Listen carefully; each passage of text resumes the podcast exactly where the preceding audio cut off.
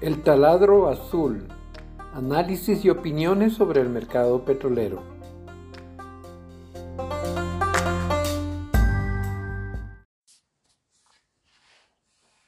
Si le buscáramos alguna descripción sencilla al comportamiento del mercado petrolero, pudiéramos decir que está en el medio de un tumulto, que su reacción ante los varios eventos y noticias es una de desconcierto. La situación en el mercado energético en general y petrolero en particular parece un ejemplo de la muy citada ley de Murphy. Todo lo que puede salir mal, saldrá mal. La economía china, el conflicto en el Medio Oriente, el cruento invierno en el hemisferio norte y los contrastantes pronósticos de la demanda de la IEA y la OPEP son solo algunas de las situaciones que marcaron el mercado durante la semana. El crecimiento económico de China en el 2023 de 5.2% decepcionó a muchos analistas, aunque cumplió con los pronósticos del gobierno chino. Estas cifras subrayan la preocupación que hay sobre el futuro desempeño de la economía mundial. Esta preocupación debería conducir, si la lógica se impone, a un debilitamiento de la demanda y de los precios del petróleo. Sin embargo, otros analistas, Wood Mackenzie por ejemplo, prevén que China será el principal consumidor de petróleo y que en el 2024 representará más de una cuarta parte de la demanda de petróleo.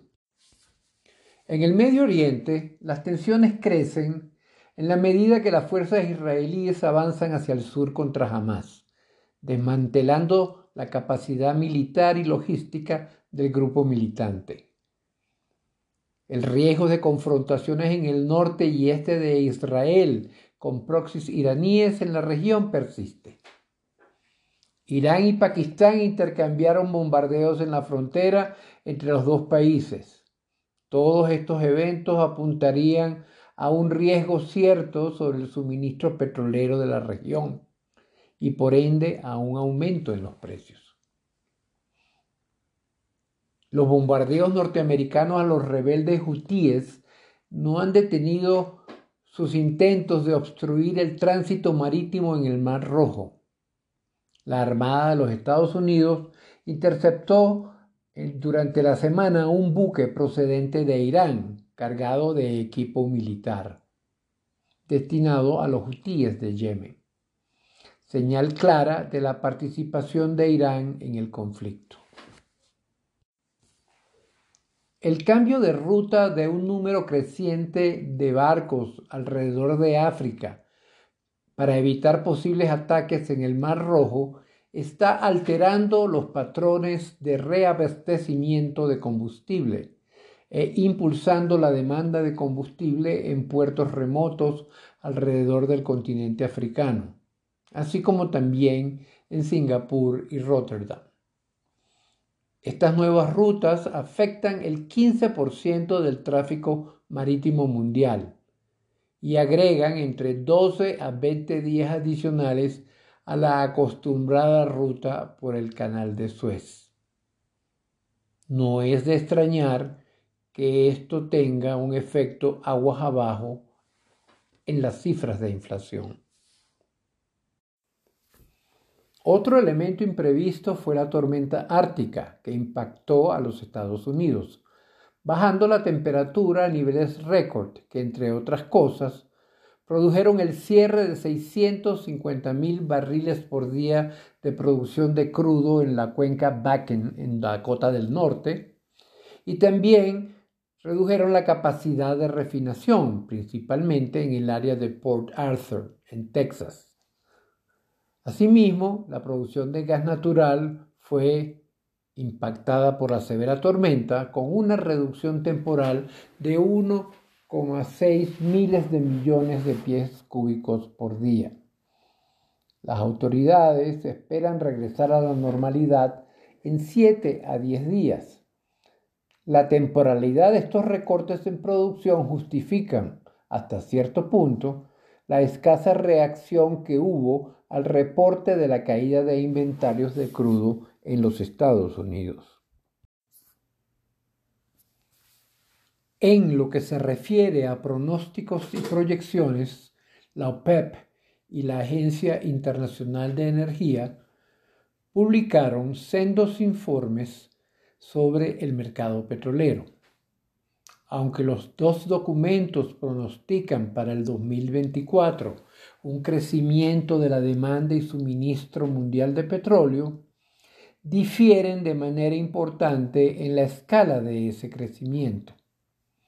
La Agencia Internacional de la Energía espera un mercado ampliamente abastecido y mostrando señales de la transición energética en curso.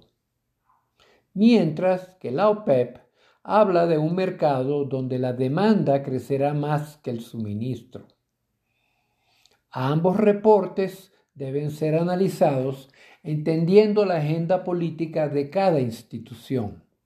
La OPEP, que defiende el mercado de largo plazo del petróleo, y la Agencia Internacional de la Energía, en su rol de campeón de la transición energética y enemigo de las inversiones en combustibles fósiles.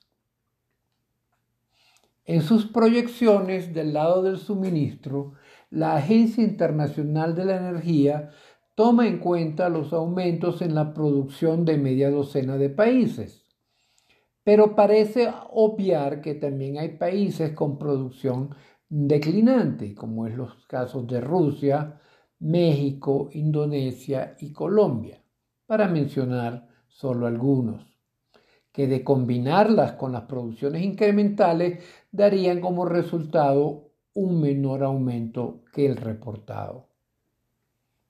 Las cifras del reporte de la OPEP son un poco más granuladas, pero también hay que tomarlas con precaución. Con todos estos elementos actuando sobre la percepción del mercado físico y el de papel, no nos debe sorprender la desorientación de sus participantes.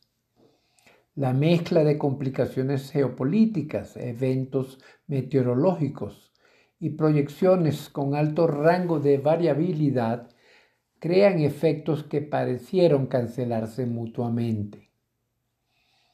Con este complejo telón de fondo, los precios del petróleo se mantuvieron en un rango de negociación relativamente estrecho, ya que los principales actores han balanceado los riesgos de una escalada militar en el Medio Oriente con los riesgos de amplio suministro planteado por la Agencia Internacional de la Energía y el subrendimiento de la economía china, evitando así una escalada o caída súbito en los precios.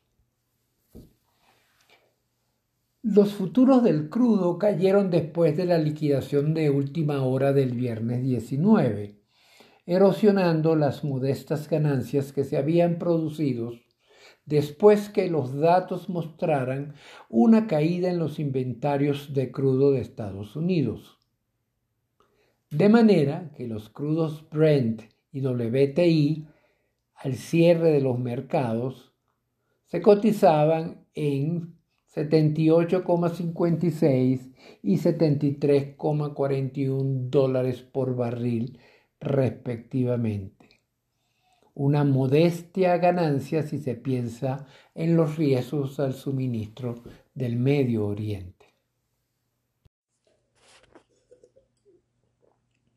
No podemos dejar de anotar algunos eventos que a pesar de no afectar el mercado a corto plazo, nos ayudan a entender las tendencias del mercado.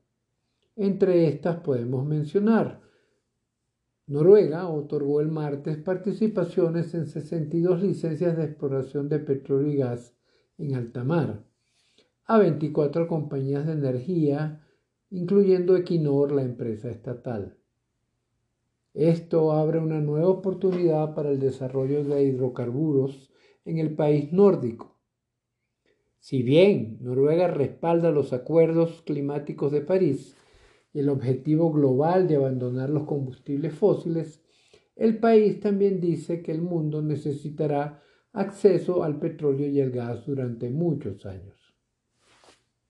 Del otro lado del Mar del Norte, Shell ha dado el visto bueno financiero al desarrollo del campo de gas Victory. Se espera que el campo Victory, cuando entre en funcionamiento a mediados de la década, produzca hasta 25.000 barriles de petróleo equivalente por día, o sea, 150 millones de pies cúbicos por día de gas natural. En China, Sinopec Corporation anunció que el gobierno chino había certificado recientemente 46 trillones de pies cúbicos de reservas geológicas probadas de gas natural en su área en la cuenca suroeste de Sichuan. Esta nueva reserva certificada por el Ministerio de Recursos Naturales marca el nacimiento de otro importante campo de gas en estratos de areniscas compactadas de baja permeabilidad. En Sudáfrica, Total Energies y sus socios solicitaron una licencia de producción de 30 años para el bloque 11B-12B frente a la costa de Sudáfrica, antes de que expiren sus derechos de exploración. La cuenca Orange en aguas profundas frente a la costa occidental de Sudáfrica contiene los descubrimientos de gas de Brulpada y Luipea. La empresa francesa y Shell han realizado descubrimientos de petróleo en aguas de Namibia que subrayan el potencial de esa cuenca.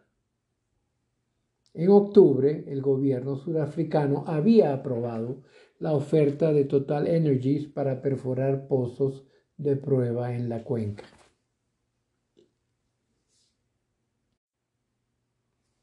Shell anunció su salida de las operaciones terrestres y de aguas poco profundas de Nigeria, después de acordar vender el negocio a un consorcio de cinco empresas, en su mayoría locales. Shell continuará con sus intereses en campos en aguas profundas.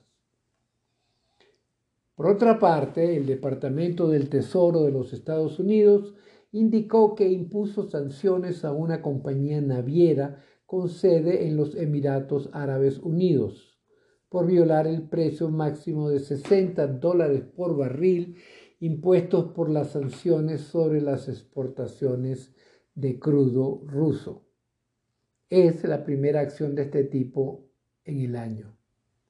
La empresa sancionada fue Hennessy Shipping Company, la propietaria de 18 buques petroleros, en su mayoría muy viejos, adquiridos a finales del 2022. Y ya para finalizar, Ford anunció que despediría casi 700 trabajadores que construían la F-150 Lightning, la versión eléctrica de su pickup más vendida. Los despidos son el resultado de un mercado lento de vehículos eléctricos, situación que también se ha evidenciado en otros mercados con otros modelos.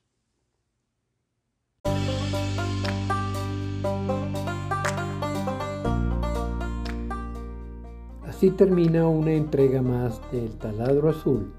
Hasta una próxima oportunidad.